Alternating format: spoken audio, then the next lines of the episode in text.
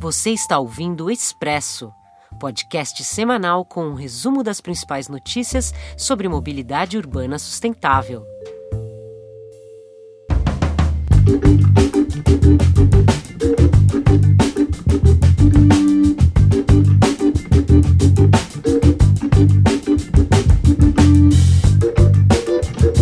Olá pessoal, eu sou Marcos de Souza, editor do portal Mobilize Brasil.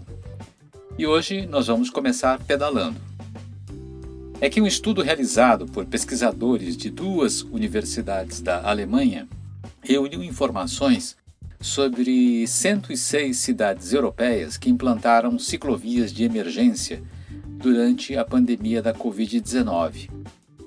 Os resultados revelaram que 1.094 quilômetros dessas ciclovias Corona, como estão sendo chamadas, foram criadas durante a crise pelos governos, que investiram aproximadamente 1 bilhão e 21 milhões de euros em ações para estimular o uso da bicicleta no contexto do isolamento social obrigatório. Esses recursos envolvem campanhas educativas, bônus para compra ou conserto de bicicletas e, claro, a construção das ciclovias. Com as ações e as obras, o estudo calculou que os governos economizarão cerca de 2 bilhões 540 milhões de euros por ano em saúde pública. Vou repetir, cerca de 2 bilhões e 540 milhões de euros por ano em saúde pública. Isso se explica pela redução nos contágios pela Covid-19, mas também pela redução de poluentes pela melhoria da saúde das pessoas quando se exercitam ao pedalar, além da diminuição do número de acidentes violentos de trânsito, conforme explicaram Sebastian Kraus e Nicolas Koch, os dois pesquisadores que coordenaram o estudo. E esta é realmente uma boa notícia, não é mesmo, Regina? É verdade, Marcos. E poderia ser tomada como referência aqui pelos governantes brasileiros, como por exemplo estão pedindo os ciclistas de Campo Grande, em Mato Grosso do Sul. Eles estão fazendo uma campanha para que a prefeitura da cidade instale uma rede de ciclovias temporárias, de forma a ampliar as opções de mobilidade e reduzir o número de pessoas que hoje lotam o transporte público da capital sul matogrossense.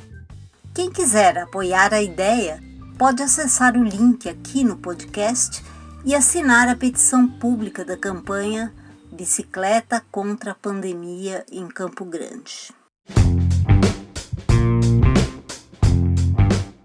A ação em Campo Grande procura responder ao desafio de evitar o contágio pela doença nos trens e ônibus do transporte público. No último sábado, depois de meses em isolamento, eu mesmo experimentei usar o metrô em São Paulo para chegar ao centro da cidade. Foi uma aventura até perigosa, porque os trens estavam muito lotados, impedindo o distanciamento recomendável.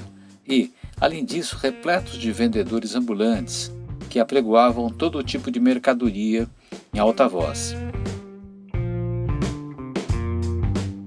Não havia álcool em gel, nem marcações nos trens ou plataformas.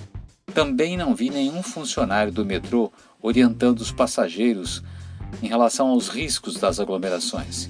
Enfim, saí rapidinho da estação e decidi voltar para casa usando um carro de aplicativo.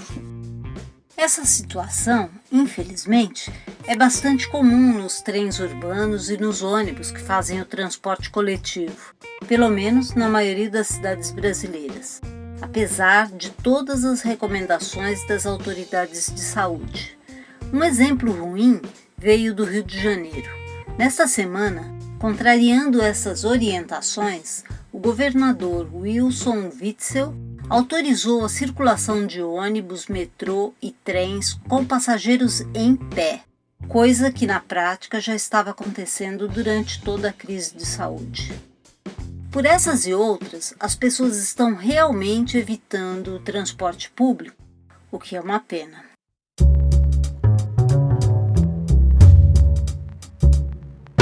Sim, é uma pena. Já faz alguns anos, as associações de empresas de transportes públicos especialmente as de ônibus urbanos, reclamavam da perda de passageiros. E agora, com a pandemia, essa abre aspas, fuga colocou as empresas e seus funcionários em situação bastante difícil. Por isso, um projeto de lei foi aprovado pela Câmara Federal nesta quarta-feira para o repasse de recursos federais a estados, Distrito Federal e municípios, com o objetivo de reequilibrar os contratos impactados pelos efeitos da pandemia da Covid-19. Fecha aspas.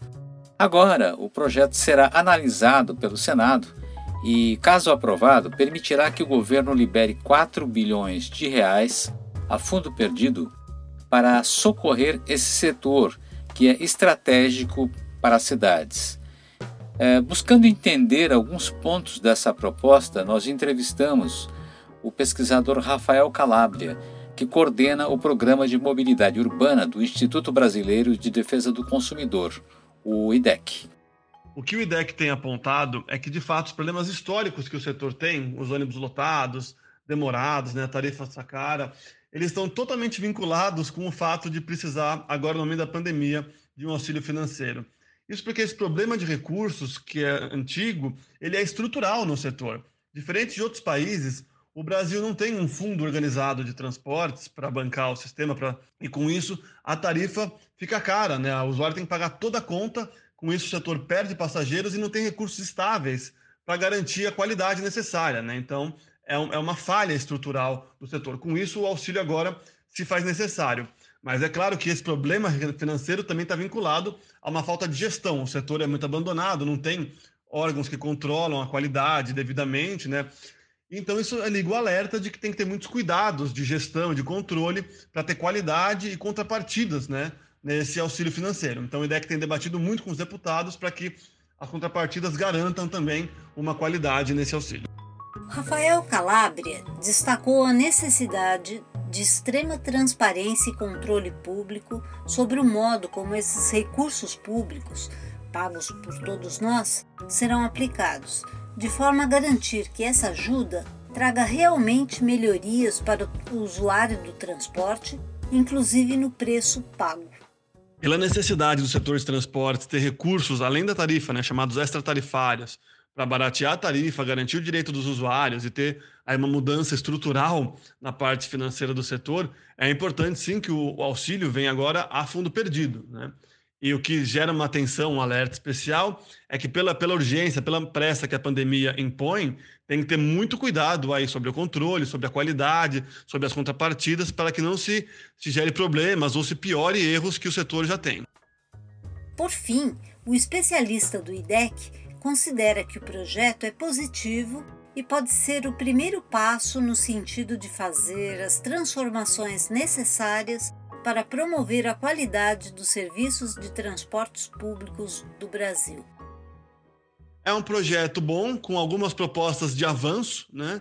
mas que requer um cuidado, uma cautela muito grande do governo federal, de acompanhar também alguns municípios, e a transparência é um ponto central nesse projeto, então a gente vai ter que debater muito e acompanhar o que as cidades vão fazer nos próximos meses, né, nas próximas semanas, para evitar os riscos e conseguir que as melhorias sejam de fato implementadas desde a faixa exclusiva até a melhoria contratual e que esse auxílio caminhe no sentido na, na medida das suas possibilidades. Né? Um auxílio não consegue revolucionar o setor, mas que a gente consiga ter legados positivos e começar um debate que precisa ser feito da mudança estrutural que o setor tem que passar no Brasil nos próximos anos.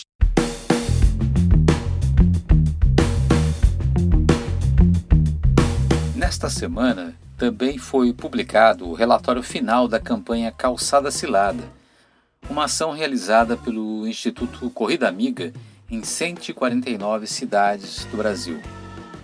Os resultados mostraram que o que mais incomoda os pedestres brasileiros são mesmo as calçadas estreitas, com buracos e obstáculos.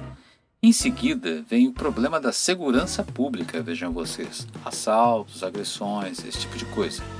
E somente depois aparece a violência no trânsito e a falta de acessibilidade para pessoas com deficiência, como a falta de rampas, de sinalização específica.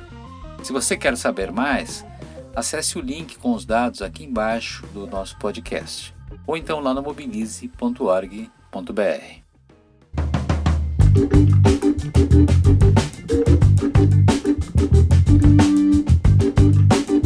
E você ouviu o Expresso, que é o boletim semanal do Mobilize Brasil. Para saber mais sobre essas notícias e outras que nós publicamos, acesse mobilize.org.br.